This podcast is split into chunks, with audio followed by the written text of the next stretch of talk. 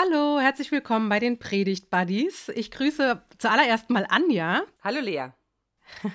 Und wir haben heute etwas ganz Besonderes. Es ist die 20. Folge und wir haben uns überlegt, die Predigt Buddies wollen zur 20. Folge nicht alleine sein. Und wir haben Dennis Sommer, wir haben dich eingeladen und wir freuen uns riesig, dass du da bist. Für alle, die dich äh, nicht kennen, Dennis Sommer ist Pastor in Wetter Grundschöttel. Er ist ein baptistischer Kollege von uns und er hat äh, einen Schwerpunkt als Pastor. Er ist nicht alleiniger Pastor in seiner Gemeinde, sondern den Schwerpunkt Öffentlichkeitsarbeit und Diakonie. Und ich habe es mir extra aufgeschrieben, missionale Gemeinde. Sehr, sehr, sehr spannend. Und du bist darüber hinaus auch transaktionsanalytischer Berater und arbeitest auch in eurer konfessionellen Beratungsstelle vor Ort, wenn ich das richtig verstanden habe. Und du hast vor allem auch deinen Immer Sommer Podcast. Alle 14 Tage erscheint er. Möchtest du uns einmal zwei, drei Sätze zu deinem Podcast sagen. Wen lädst du da so ein? Welche Themen habt ihr da so? Es ist ja ein bunter Mix, aber vielleicht noch mal so aus deinen Worten erstmal. Ja, äh, danke. Hallo liebe Predigt-Buddies und Happy Birthday zum 20-Jährigen. Immer Sommer ist ein Podcast, der zum Ziel hat, die HörerInnen einzuladen, an einem Sommerabend mit lauschigem Gespräch über alle möglichen Themen zu reden. Und manchmal sind die schwer und manchmal sind die ganz leicht. Und in neuester Hinsicht reflektiere ich auch hin und wieder mit Benedikt Elsner in einem kleinen Unterformat alles, was die Lage der Nation, der Kirche und unserer persönlichen Lage angeht. Und ähm, was das genau bedeutet, würde ich einfach mal auschecken. Cross-Promo. Super. Wir freuen uns auf jeden Fall riesig, dass du da bist. Wir kennen uns alle drei seit 2005. Wir haben zusammen in Elztal an unserer mhm. theologischen Hochschule studiert. Und Dennis und ich haben sogar ein Jahr im gleichen Haus gelebt, gegenüber von den Mülltonnen. Man darf Oscar zu uns sagen. Das ist richtig. Aber biblisch gesagt gegenüber von der Hölle. Ja, es ging immer, es sagt. Die Gehenna. So, ich wollte mir eben kurz theologische Kompetenz hier direkt mal anzeigen. Sehr gut, sehr gut, ja. Na, es ging ja auch immer, es sei denn, es war sehr heiß draußen. Dann roch man es ein bisschen, aber ansonsten äh, äh, wollen wir das jetzt hier nicht vertiefen. Ja. Wir freuen uns auf jeden Fall riesig, mhm. dass du da bist, um das äh, noch einmal zu betonen. Und wir besprechen heute den fünften Sonntag der Passionszeit. Das ist auch kirchengeschichtlich der Sonntag, wo es anfängt, dass es so richtig, richtig ernst wird. Also man hat auch damals angefangen, dann auch irgendwie ja Dinge zu verhängen und so. Also da merkte man schon, jetzt kommt der Tod immer näher. Und wir sprechen heute über Markus, dem zehnten Kapitel, die Verse 35 bis 45. Judika, heißt dieser Sonntag. Schaffe mir Recht, Gott, aus Psalm 43. Und ich bitte dich, Anja, dass du uns den Text mal vorliest und uns auch verrätst, nach welcher Übersetzung du das machst. Ich lese nach der neuen Genfer Übersetzung aus Markus 10. Jakobus und Johannes, die Söhne des Zebedeus, traten an Jesus heran und sagten: Meister, wir möchten, dass du uns eine Bitte erfüllst. Was wollt ihr? fragte er. Was soll ich für euch tun? Sie antworteten, wir möchten, dass du uns in deiner Herrlichkeit neben dir sitzen lässt, den einen an deiner rechten Seite und den anderen an deiner linken Seite. Ihr wisst nicht, um was ihr da bittet, entgegnete Jesus. Könnt ihr den bitteren Kelch trinken, den ich trinken werde, und die Taufe empfangen, mit der ich getauft werden muss? Das können wir, erklärten sie. Da sagte Jesus zu ihnen, Den Kelch, den ich trinke, werdet ihr zwar auch trinken, und die Taufe, mit der ich getauft werde, werdet auch ihr empfangen, aber darüber zu verfügen, wer an meiner rechten und an meiner linken Seite sitzen wird, das steht mir nicht zu. Wer dort sitzen wird, das ist von Gott bestimmt. Die übrigen zehn Jünger hatten dem Gespräch zugehört und ärgerten sich über Jakobus und Johannes. Da rief Jesus sie alle zusammen und sagte, Ihr wisst, dass die, die als Herrscher über die Völker betrachtet werden, sich als ihre Herren aufführen und dass die Völker die Macht der Großen zu spüren bekommen. Bei euch ist es nicht so, im Gegenteil. Wer unter euch groß werden will, soll den anderen dienen. Wer unter euch der Erste sein will, soll zum Dienst an allen bereit sein. Denn auch der Menschensohn ist nicht gekommen, um sich dienen zu lassen, sondern um zu dienen und sein Leben als Lösegeld für viele hinzugeben. Vielen Dank. Der letzte Vers ist auch der Wochenspruch. Also aus diesem Evangelium folgt auch der Wochenspruch. Und vom Kontext her kann man sagen, also die Jünger und Jesus sind auf dem Weg nach Jerusalem und sie haben Angst. Und Jesus nimmt sie noch einmal zur Seite und kündigt wieder seinen Tod, also zum dritten Mal seinen Tod an und sagt das wirklich so, dass es einem eigentlich eiskalt den Rücken runterläuft. Ne? Er wird ausgeliefert werden, er wird zum Tod verurteilt werden, sie werden ihn verspotten, anspucken, auspeitschen und töten. Mhm. Und dann sagt er noch, aber nach drei Tagen wird er äh, vom Tod auferstehen. Also Anja und ich, wir hatten schon mal im Podcast darüber gesprochen, mit dieser Ansage ausgeliefert, zum Tod verurteilt, angespuckt, äh, ausgepeitscht, dass dieses Aber fast so ein bisschen untergeht oder erstmal noch gar nicht irgendwie so ein Trost ist. Also es wird jetzt mhm. richtig, richtig finster. Und bei Markus ist es ja auch so, dass man sagen kann, Galiläa ist so der Ort des Wirkens und wo Jesus Christus sich auch so entfaltet als Sohn Gottes. Aber Jerusalem steht ganz für Ablehnung und Tod von diesem Gottessohn. Und auch die Jünger werden erst nach dem Kreuz oder nach der Kreuzigung eigentlich ihn richtig erkennen, wenn man überhaupt richtig sagen mhm. darf. Und jetzt haben wir diese Szene, wo man auch sagen muss, es ist so eine Zwischenszene. Also es wird ganz, ganz finster und natürlich fragt man sich als NachfolgerInnen, das kann ich nachvollziehen, lohnt sich das alles oder ergibt das auch alles einen Sinn? Petrus hatte ihn auch nochmal zur Seite genommen und nochmal gesagt, sag mal, Jesus, dir ist schon klar, was wir für dich aufgegeben haben und was wir für dich alles in Kauf genommen haben. Mhm. Und dann geht es irgendwie nochmal so weiter. Und jetzt kommen diese zwei Jünger, Jakobus und Johannes. Und man könnte so ein bisschen sagen, die versuchen sich schon mal so am Pool der Herrlichkeit ihre, mit ihren, ihre Handtücher auszuwerfen und so ihre Liegen zu sichern. ja, so. Und das finde ich auch nochmal spannend. Mhm. Aber ich bin ja jetzt noch gar nicht so dran. Es geht ja jetzt erstmal nur um den Kontext. Also sich einen Platz zu sichern, ist ja im irdischen Leben mir wahnsinnig vertraut. Ja, also egal, ob es um Kino oder Konzertkarten oder so geht. Ich liebe es, Plätze zu haben. und äh, sie versuchen aber schon schon mal so mit Blick auf Herrlichkeit und Ewigkeit sich auch nochmal abzusichern. Und ich finde die Antwort von Jesus äh, überraschend. Ich hätte mir gewünscht, er hätte gesagt, die gibt es gar nicht, diese Plätze, links und rechts. Ja. Mhm. So, aber Dennis, dir soll eigentlich jetzt das erste Wort gelten, dass du erstmal erzählen kannst, wo dockst du an, wo gehst du in Resonanz, was findest du spannend, äh, wenn du dich mit diesem Text beschäftigst.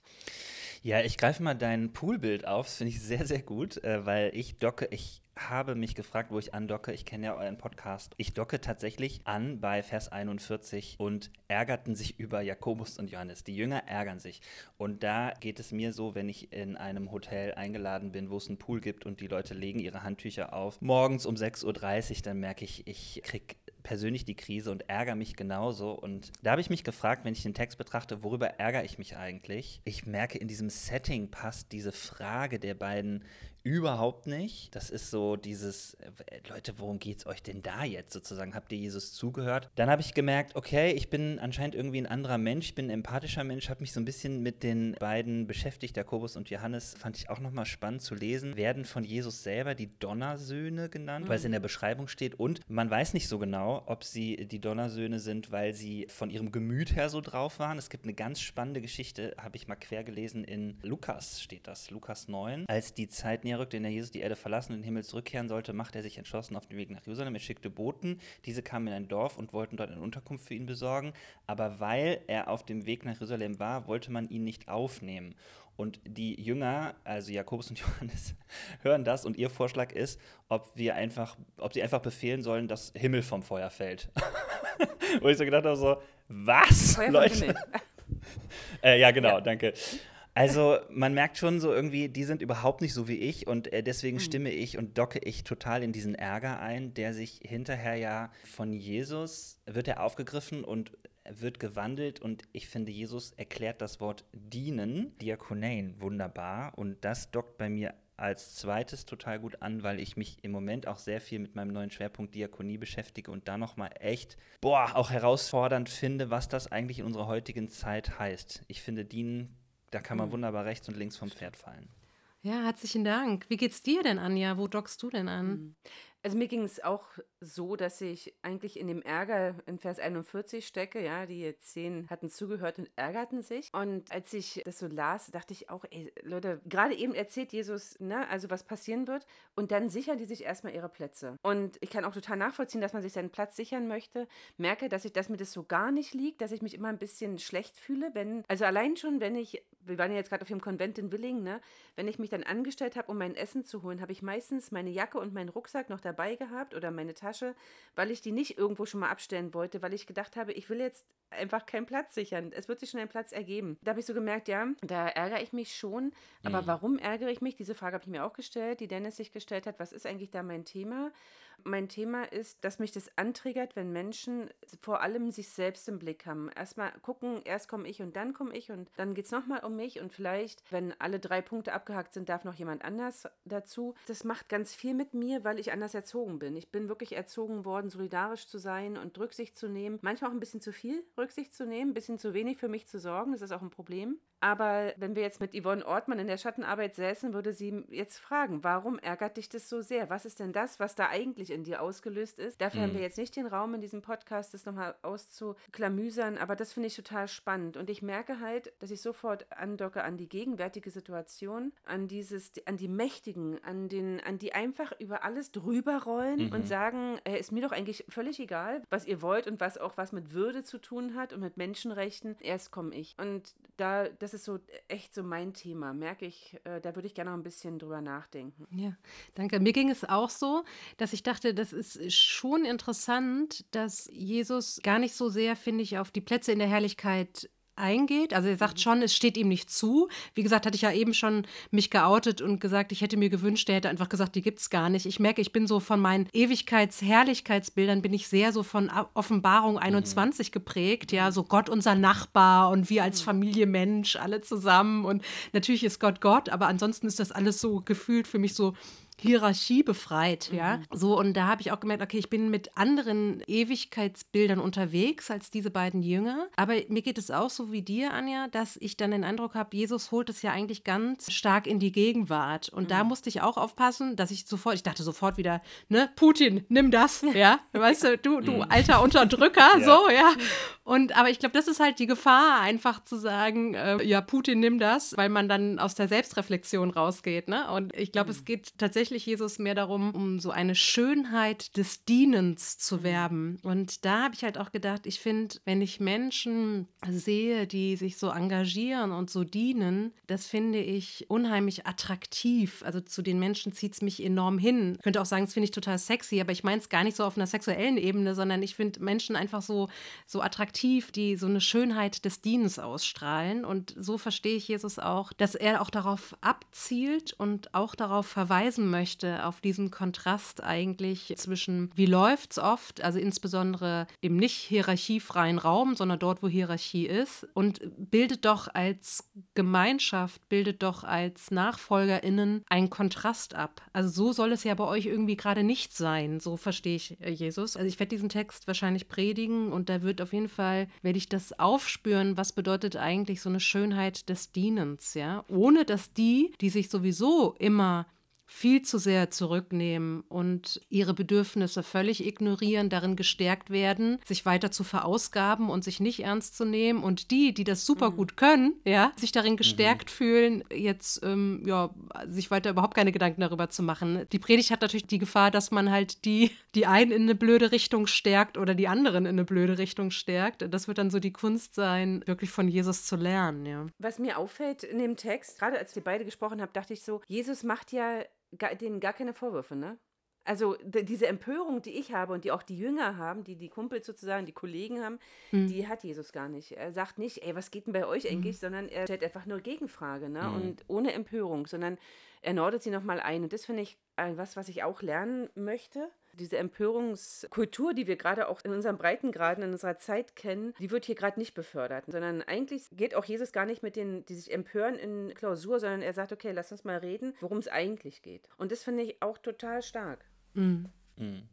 Ich habe das auch gelesen und ich habe auch sofort gedacht, Putin, und dann war ich auch äh, an diesem Gedanken, dass es ja aber auch nicht immer darum geht, sofort nach einem Predigtext den Finger auszustrecken, sozusagen. Und doch komme ich zu dem Text zurück und Vers 42 zum Beispiel ist ja ganz klar eine Ansage an die politische und ich glaube auch die zeitlosen politischen Führer. Also da geht es mhm. nicht nur um die aktuelle Lage dort, sondern es ist schon eine Einladung, auch, ich sag mal, ein Diener des Volkes zu sein, mit dieser mhm. Schönheit des Dienstes, einer reflektierten Schönheit des mhm. Dienstes. Und ich glaube, das ist, das ist tatsächlich sehr aktuell. Ich glaube, man kann da in der Predigt auch und sollte da auch das kommentieren und sagen, wenn es den Führern dieser Welt nur um Macht geht und nicht ums Dienen des Volkes, nicht um das Wohl des Volkes, dann ist es nicht Reich Gottes so, ja. Also dann geht es um was anderes und genau das macht mhm. Jesus im Kleinen den Donnersöhnen klar und sagt, ihr habt das nicht richtig ergriffen, aber lasst es uns lernen, so würde ich das mal irgendwie ausdrücken. Aber da, diese politische Ebene, glaube ich, hat der Text und gleichzeitig merke ich das Wort Diakonein, was dort drin steht. Ich habe das vor kurzem noch mal einem anderen Kontext nachgeguckt, kommt eigentlich vom gemeinsamen Essen, also dem Dienen an einem Tisch und hat nicht diese Abhängigkeit, die es heutzutage hat. Ich glaube nämlich, dass ein großer Irrtum in der christlichen Bubble ist, dass Dienen automatisch bedeutet, ich mache mich freiwillig abhängig von dem anderen. Wenn du sagst, hilf mir doch, dann helfe ich sofort. Ich glaube, das ist falsch, sondern zu dem Dienen gehört, ich bin bereit, dir Hilfe zur Selbsthilfe zu geben. Ich bin bereit, dir etwas anzureichen. Aber du isst selber. Du bist an dem Tisch und sitzt auf deinem Platz und ich sitze an meinem Platz und wir genießen das Leben. Aber ich reiche dir gerne an, was du brauchst. Und diese Linie, die ist fein, aber die gehört mit dazu, glaube ich. Das ist ja auch total cool. Als du das eben gesagt hast, habe ich nochmal nachgelesen. Im Vers 45 steht ja, dass der Menschensohn nicht gekommen ist, um sich dienen zu lassen, sondern um zu dienen und sein Leben als Lösegeld hinzugeben. Also nicht indem er sein mhm. Leben als Lösegeld hingibt, dient er, sondern er dient und gibt es hin. Dieses mhm. und ist, glaube ich, nicht nur eine Partikel, die ist, glaube ich, sehr, sehr wichtig, das mhm. ernst zu nehmen. Ja. Es erinnert auch sehr, was ja zur Passionszeit gehört, auch an die Fußwaschung der Jünger im Johannesevangelium. Mhm. Ne? Und da merke ich auch, ich gehöre zu, total zu denen, die das ich möchte das überhaupt nicht. Ich möchte nicht, dass mir jemand die Füße wäscht. Also ich kann das irgendwie gar nicht aushalten. Und das war ja so, ich glaube, das war damals eine andere Zeit. Ich glaube, den Jüngern ging das anders. Also die, die hatten, glaube ich, eher dieses, öh, das kann doch jetzt Jesus, Jesus kann uns doch nicht die Füße waschen. Also weil es Jesus war und nicht, weil ihnen die Füße gewaschen worden sind. Bei mir ist es egal. Ich möchte das überhaupt nicht jemandem zumuten, so ungefähr. Da merke ich auch dieses, also dienen, man, also ich fühle mich oft wohl, wenn dienen eine Einbahnstraße ist. Also wenn ich jemanden dienen kann oder ich kann gut sein für andere, aber tue mich manchmal schwer damit, wenn mir gedient wird. Mhm. Andererseits gibt es auch wieder Menschen, von denen kann ich das gut aushalten. Also beispielsweise meine Eltern, von denen kann ich super gut Hilfe annehmen und mich unterstützen lassen und würde auch sagen, da profitiere ich sehr von. Aber so insgesamt ist ja immer die Frage auch, mit was, mit was fühle ich mich da irgendwie so wohl, ja? Und ich finde es so eine Cleverness von Jesus, das ganz auf die Gegenwart zu holen. Ja, mhm. und dass es ihm darum geht.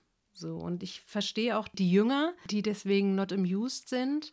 Und gleichzeitig habe ich aber so in der Reflexion auch wirklich gemerkt, dieses sich Plätze sichern, das fängt wirklich ja auch ganz früh an. Die meisten wissen das ja, ich habe ja Zwillinge. Und was gibt es da momentan für Tränen und für Kämpfe, weil die jetzt momentan dann keine Lust haben, sich meinen Schoß zu teilen.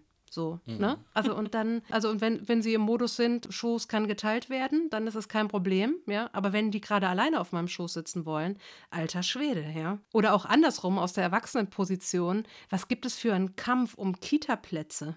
Ja, also es ist wirklich, also was wir da manchmal machen, also da, und da fängst du wirklich an, wie ein dreijähriges Kind zu beten, ja. Also, dass du da irgendwie die richtigen Plätze kriegst. So. Und also ich finde, das gehört ja. irgendwie dazu. Oder auch bei älteren Geschwisterkindern dann der Streit, wo sitzen wir im Auto und wo habe ich meinen Platz? Und auch als Erwachsener kennen wir das auch im übertragenen Sinne. Wie finde ich hier Raum? Wie finde ich hier meinen richtigen Platz? Ich merke, das spielt alles für mich so mit hinein. Und krass finde ich, dass es halt im Kontext dieser Zuspitzung ist, wo ich irgendwie denke, boah, ihr lieben Jünger, jetzt habt ihr doch echt eigentlich andere Probleme, ja. Aber jetzt, nee, jetzt ploppt es auf.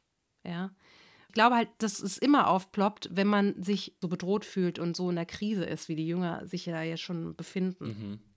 Mhm. Mhm. Ja, ich, ich finde diesen Moment cool, wo mal wieder deutlich wird, wenn wir auf dieser Erde uns zu viel mit der Apokalyptik und dem, was irgendwann mal wird und dem Trost im Himmel beschäftigen, dann kommt immer wieder mein Jesus um die Ecke und sagt, darum geht es nicht, denn es wirklich. Also klar mhm. kannst du jetzt mal mit deiner Gemeinde über die Offenbarung reden und das Ende der Zeit, aber darum geht es nicht fand ich eine spannende Dynamik, erinnerte mich auch ab und zu an den Konvent. Ich habe viele bekannte Freunde im Netzwerk, die das so eine wichtige Frage finden und immer wieder lese ich aus biblischen Texten das, was Jesus hier macht. Er verurteilt es nicht und er kennt die Frage und er weiß, wie wichtig das ist für uns als Menschen und da gebe ich dir recht, wir kennen das aus unzähligen Situationen, immer wo wir anstehen. So irgendwann kommt der Moment, wenn du dreimal gemerkt hast, jetzt hat man sich dreimal vorgedrängelt, ja, dann kennt das doch jeder und dann kommt dieser tiefe Impuls nach Gerechtigkeit Gerechtigkeit und jetzt. Ne? Und trotzdem weist Jesus immer wieder darauf hin, es ist im Hier und Jetzt das Reich Gottes, den Himmel, den wir auf Erde erleben können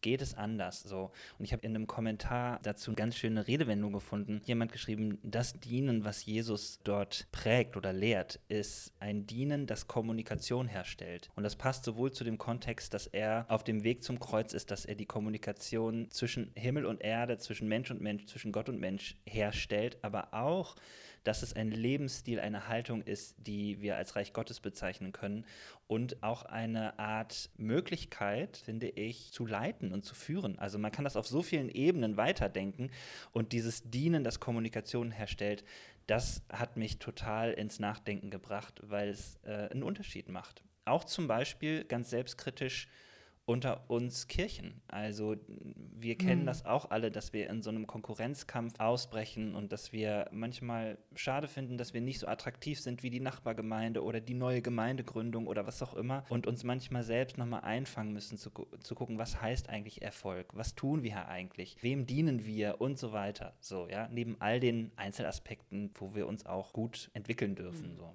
Mhm. Ja. Was würdet ihr denn sagen, was ist das Evangelium in diesem Text oder warum lohnt es sich, diesen Text zu predigen. Und predigt ihr ihn? Also bei Anja weiß ich es ja schon, aber nicht alle Hörenden wissen es. Doch, doch, ich predige ihn tatsächlich. Das ist verrückt, oder? Weil ich bin Gastpredigerin in Jever und habe hier bei mir jemanden aus der Gemeindeleitung, die predigen wird, zu unserer Predigtreihe. Und ich predige in Jever und werde natürlich diesen Text dann predigen. Deswegen werde ich gleich mal antworten. Also ich glaube, ich muss das in Zusammenhang mit dem Namen des Sonntags, Judika, predigen. Weil Judika äh, ist ja nur eine Abkürzung von Judika Medeus, schaffe mir Recht Gott. Also Gott Gott soll der sein, der Recht schafft. Das sagt ja Jesus auch ganz klar zu den CB-Daiden. er sagt, also das ist Gottes Auftrag und nicht meiner. Ich werde hier gar nichts entscheiden, sondern ich bin in dem, was hier auf Erden stattfindet. Und ich glaube, angesichts von Ukraine, angesichts von Afghanistan, angesichts von den schrecklichen Nachrichten, die uns aus dem Kongo immer wieder auch erreichen. Und also wo ich so denke, ja, es gibt so viele Krisenherde in dieser Welt und das sind ja nicht nur Krisenherde, sondern wirklich bedrohliche Situationen. Gibt es Menschen, die in echter Not sind? Also Menschen, die diesem Machtmissbrauch, dieses Streben nach, ich will links und rechts der Machtzentrale dieser Welt sitzen oder vielleicht selber Machtzentrale sein, die so massiv darunter leiden, dass die einen Zuspruch brauchen. Und auch wir werden diesen Zuspruch brauchen, weil wir ja dadurch, dass die Ukraine so nah ist, ja doch nochmal anders konfrontiert konfrontiert sind mit der Wirklichkeit dieses Krieges, mit der Wirklichkeit der Zerstörung. Und ich würde das tatsächlich predigen, dass Jesus der ist, der, also das, dass durch Jesus uns Recht geschaffen wird durch Gott, also dass Gott uns Recht schafft durch Jesus. Und dass es wirklich ein Text ist, der die Ungerechtigkeit wirklich auf den Punkt bringt, also nicht negiert und nicht nivelliert, sondern sagt, ja, das ist ungerecht. Und ich glaube, dass man das auch mal aushalten muss, gerade in der Passionszeit äh, nicht immer sofort zu sagen, Friede, Freude, Eierkuchen, sondern ja, die Welt ist eine ungerechte Welt. Und all meine Hoffnung liegt auf dem gekreuzigten und auferstandenen Christus, der Recht schafft. Und manchmal wird das Recht erst später sichtbar, leider. Mhm. Ja. Wie geht's dir, Dennis? Wo, wo würdest du sagen, darum lohnt sich der Text zu predigen oder das ist für mich das Evangelium in dem, in dem Text? Also ich werde dir nicht predigen, äh, das zur Info. Ich habe drei KollegInnen und jetzt sind die dran sozusagen. Aber das Evangelium für mich ist in diesem Text, dass Jesus ein Dienen in dieser Welt prägt, das in die Freiheit, in die Kommunikation und die Verbindung von Menschen führt. Und äh, das ist für mich die gute Botschaft, dass es nicht dabei bleiben wird, und mhm. bleiben muss, dass es einen Verlierer und einen Gewinner, eine Verliererin, eine Gewinnerin gibt, sondern dass wir uns auch noch anders und mhm. neu begegnen können. Und bei allem Verlust, den wir erleben, auch bei aller Tragik und auch bei allem Schrecken mhm. in dieser Welt, ist es die Hoffnung, die ich in meinem Leben sehen und aufkeimen und wachsen sehen möchte. Und auch ehrlich gesagt, für mich, ich fühle mich da sehr herausgefordert, dieses Dienen weiterzudenken, dass es auch in meinem Leben, in meinen Beziehungen und was auch immer groß wird. Hm. Ja, toll. Ja, vielen Dank.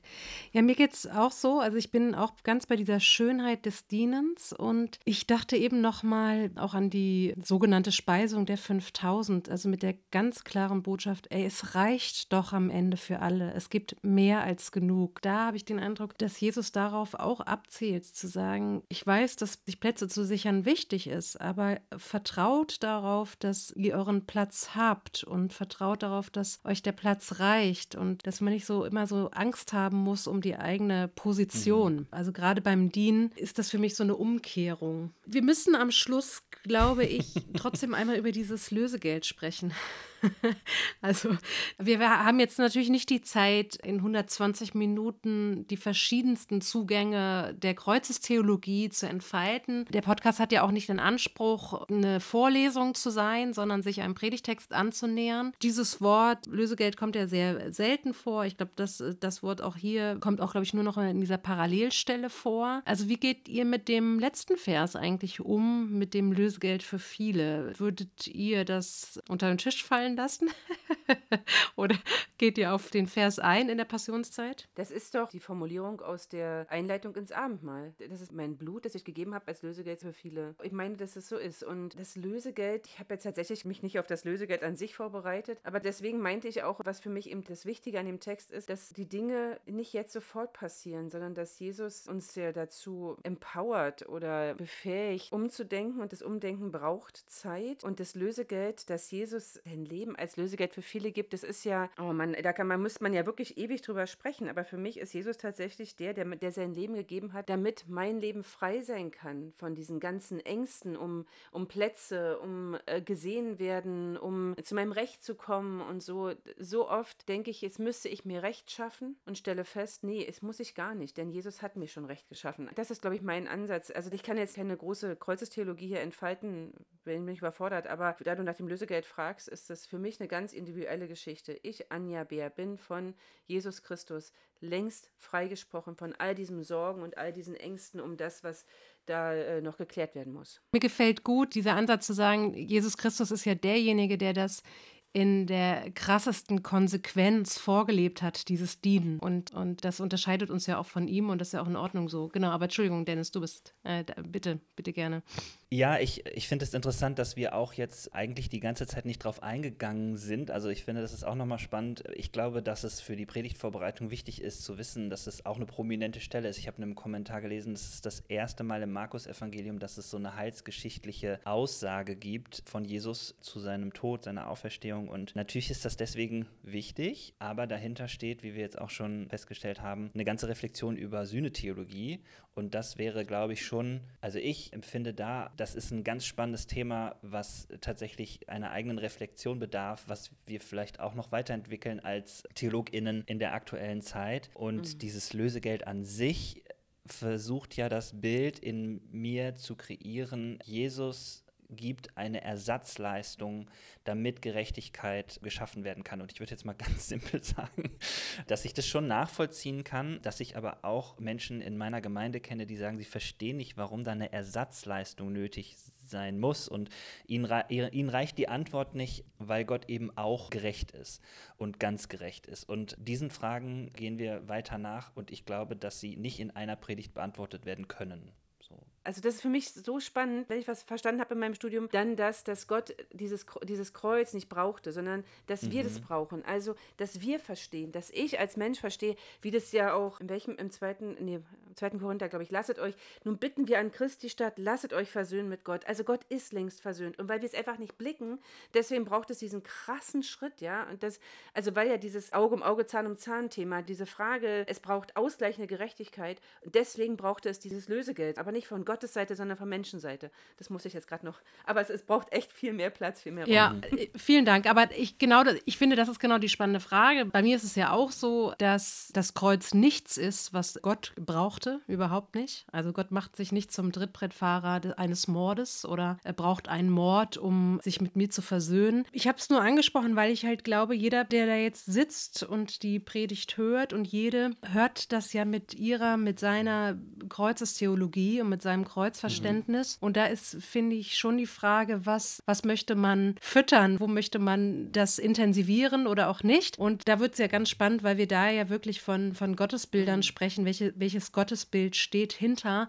Kreuz und Auferstehung. Mhm. Und was ich auf jeden Fall nachvollziehen kann, ist, dass für Markus, dem Evangelisten Markus, alles darauf hinausläuft. Und wir drei wissen das ja auch. Eigentlich ist ja auch der Schluss bei 16.8, wo auch mit Kreuz und Auferstehung erst auch nochmal die Angst vorherrschend ist und nicht alles ist jetzt irgendwie hier total easy. Ja, so ich finde, dieser Text bietet wirklich sehr, sehr viel. Ich freue mich sehr, dass wir darüber gesprochen haben. Und äh, das ist auch so toll, Dennis, dass du unser erster Gast warst. Und ja.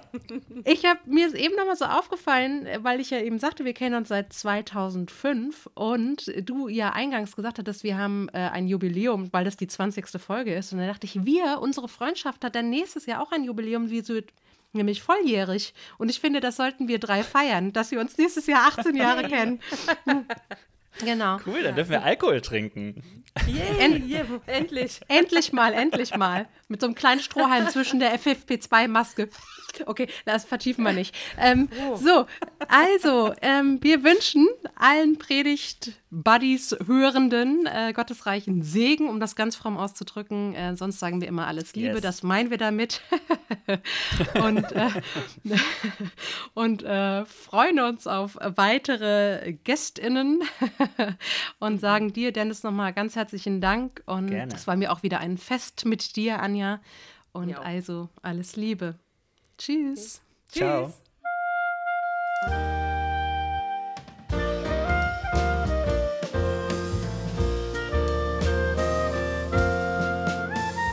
Bis nächsten Montag mit den Predigt Buddies.